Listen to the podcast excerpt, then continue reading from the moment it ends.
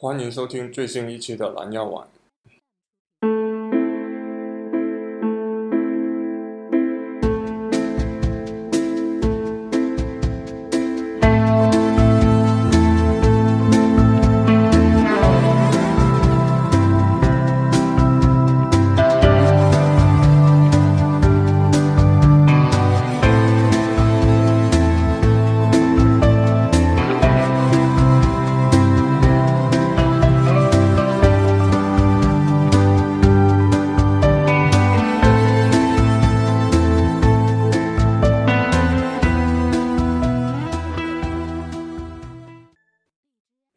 去问程序员职业规划的问题，通常有一种说法就是三十五岁就要失业。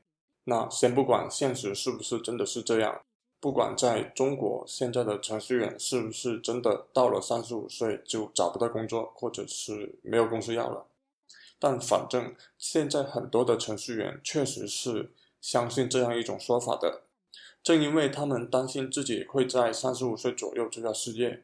所以，很多人在工作了几年之后，就会开始考虑说，是不是要考公务员，是不是要创业，或者是转行。这听起来就有点像是职业球员到了三十几岁就要退役一样，有一点迫于无奈的感觉。程序员会产生这种三十五岁就要失业的感觉的其中一个原因是，大多数的程序员在职业生涯的早期。通常要花大量的时间跟精力在技术上面，因为这是公司招聘员工的其中一个主要的判断依据。程序员为了找到更好的工作，或者是出于对技术的热爱，自然就会花更多的时间在技术上面。但其实很多的公司，它的发展对技术的要求其实并没有那么高，大部分的商业应用也不需要用到非常高深的技术。当程序员花了大量的时间跟精力，把自己的能力训练得非常好之后，突然发现原来用不上，他们就会有非常强的危机感，就会觉得自己会被更加年轻、更加能够加班的新人代替。产生这种三十五岁就要失业的危机感的另外一个原因是，程序员长时间习惯了用技术这一个单一的维度来衡量自己。我们在以前的节目里面说过。在技术里面，一切都是确定的。你付出的努力跟得到的成果之间的联系是看得见的，非常明显的。毕竟你学会了一门新的语言，或者是一个新的理论，这种反馈是非常快的，所以你是很容易在技术里面得到一些成就感的。但是，当一件事情你在上面付出的努力都能够很快的得到正反馈，并且这些反馈是稳定的时候，其实你是很容易上瘾的，因为很多游戏也是这样设计的。尤其是当你回到现实世界，你发现现实生活里面很多事情都是非常模糊的。你做一个决定，可能要过几个月才能看到结果，但是在技术里面，你每一天都能得到一些反馈。这样时间长了，你眼里就只有技术这一件事，看不到其他的可能性，所以路就越走越窄了。我们常常说一叶障目，如果距离靠得太近，一片叶子就能挡住你所有的视线。其实道理是一样的，你跟技术的距离太近，就看不到其他的可能性，就会觉得我的技术能力如果在公司里面不被需要，那我就要失业，就要另谋出路。但其实，如果我们能够把目光从技术移开，眼界放宽一点的话，我们就能看到一些以前注意不到的事情。看到更多的可能性。编程的能力，其实在现在的社会是非常需要的一种能力。软件是一种分发成本相当低的商品，就是说，一个软件做出来卖给一个人跟卖给一千个人，它的成本其实是差不多的。它不像实体商品，一家面包店你可以服务的客人的数量是有限的，因为你有生产的成本、运输的成本等等各种成本的限制。而在软件里面，代码只需要写一份，服务一个人跟服务一千个人是没有区别的。所以说，有编程能力的人是有可能做一个软件，或者是开发一项服务，然后直接卖给一千人、一万人，甚至更多的人。这是其他大多数的专业领域做不到的。从这个角度来看，对于有编程能力的人来说，你真的只需要做对一次就够了。前面犯了多少错，做了多少错误的事情都无所谓，因为你只要做对了一个产品，或者做对了一项服务，被十万人喜欢，你就真的成功了。所以，对于一个已经在正规的互联网公司工作了几年的程序员来说，你已经对软件行业是怎么运行的有了一定的了解，而且自己也掌握了一定的编程的能力。这样的话，其实你真正的创作之路才刚刚开始，因为在你职业生涯的早期，你每天做的都是公司指定的产品，在技能学的差不多之后，你慢慢才开始有能力去独立完成一个产品。如果这个时候你不去尝试一下创作自己的作品的话，其实是非常浪费的，尤其是。在你工作稳定，可以用业余时间去尝试的情况下，更是如此。因为业余时间的尝试几乎是没有成本的，就算你失败了，你付出的损失也是非常少的。这其实是一件非常值得尝试的事情，只是很多人看不到这一个选项，所以他们就不会这样去做。我们希望生活稳定，工作稳定。我们说的稳定，很多时候指的是没有风险。我们希望找到收入高的工作，希望赚更多的钱，这样我们才会觉得生活稳定。或者找一个公务员的工作，没有失业的风险，这样我们也能觉得稳定。但是稳定的生活可以是很脆弱的，比如今年太阳马戏团破产了。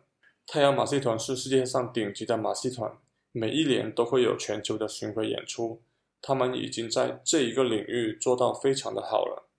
按照我们的观念，这应该算是很稳定的。但是，一场新冠疫情，太阳马戏团在一年的时间之内就破产了。所以，这到底算不算是稳定呢？稳定跟脆弱是两个独立的概念。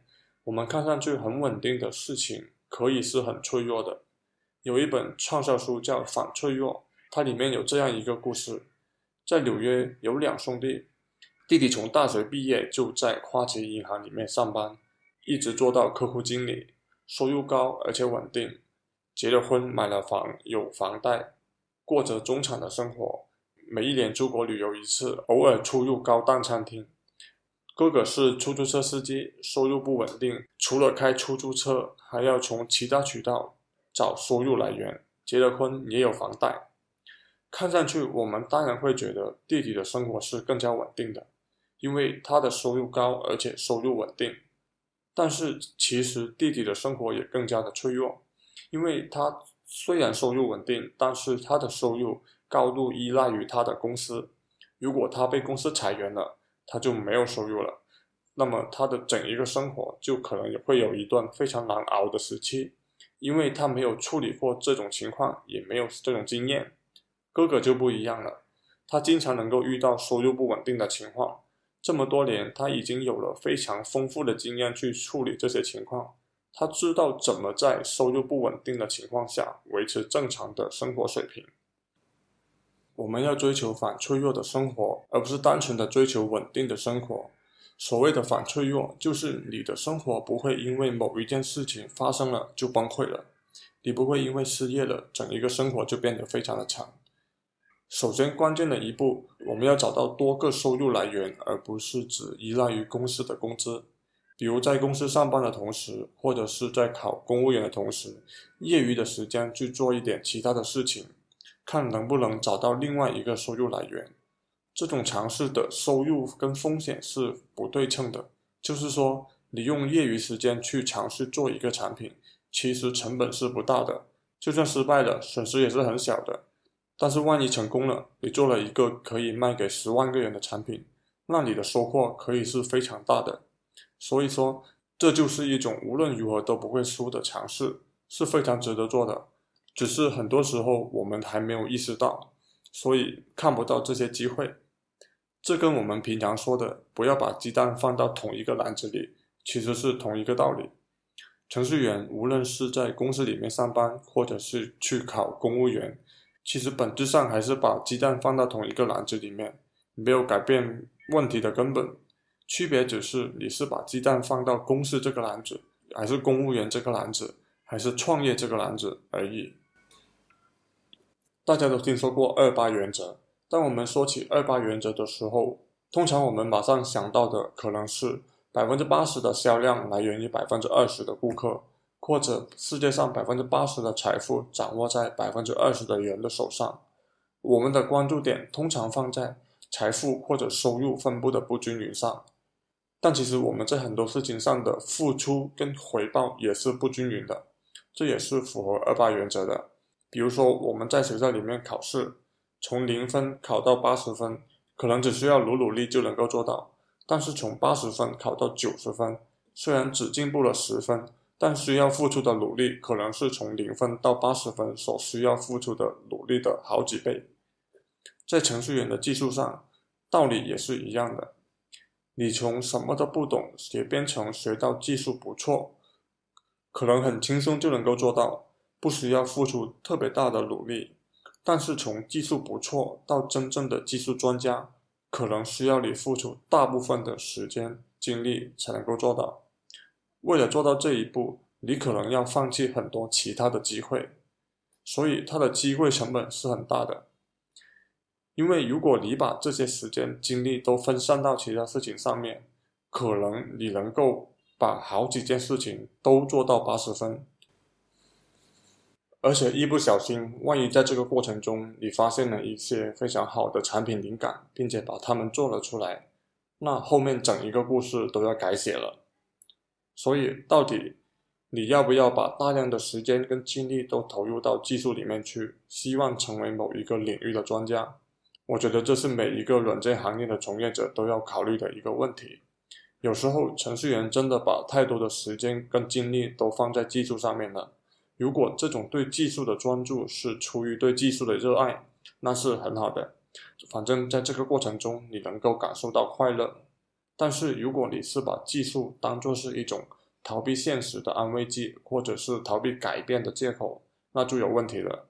因为所有我们逃避的问题，最终都会以另外一种方式回来找你，我们是逃不掉的。当然，你可能会说，我们要专心把一件事情做到极致，而不是分散注意力，同时做几件事情，最后导致什么都懂，但是什么都不精通。这当然是有道理的。无论是专注于技术，还是分散精力去多做一些其他的尝试，都是有优点也有缺点的。其实没有选择是完美的，每一种选择都有它的优点跟缺点，否则我们就不需要选择了。当我们做选择的时候，很多时候并不是因为我们考虑不周全，所以做了一些错误的选择。很多时候是因为我们没有看到足够多的选项，所以做了不合适自己的选择。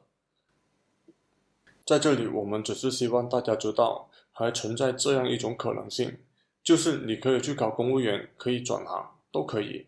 但是，请你不要浪费你已经掌握的编程能力。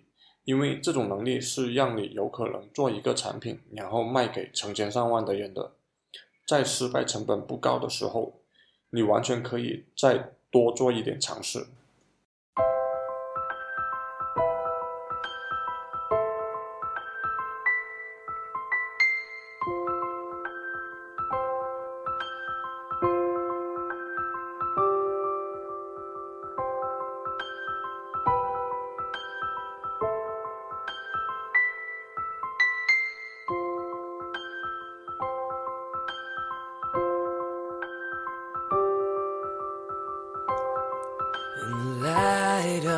The sun. Is there anyone? Oh, it has begun. Oh dear, you look so lost. Eyes are red and tears are shed. This world you must have crossed, you said. You don't know me, and you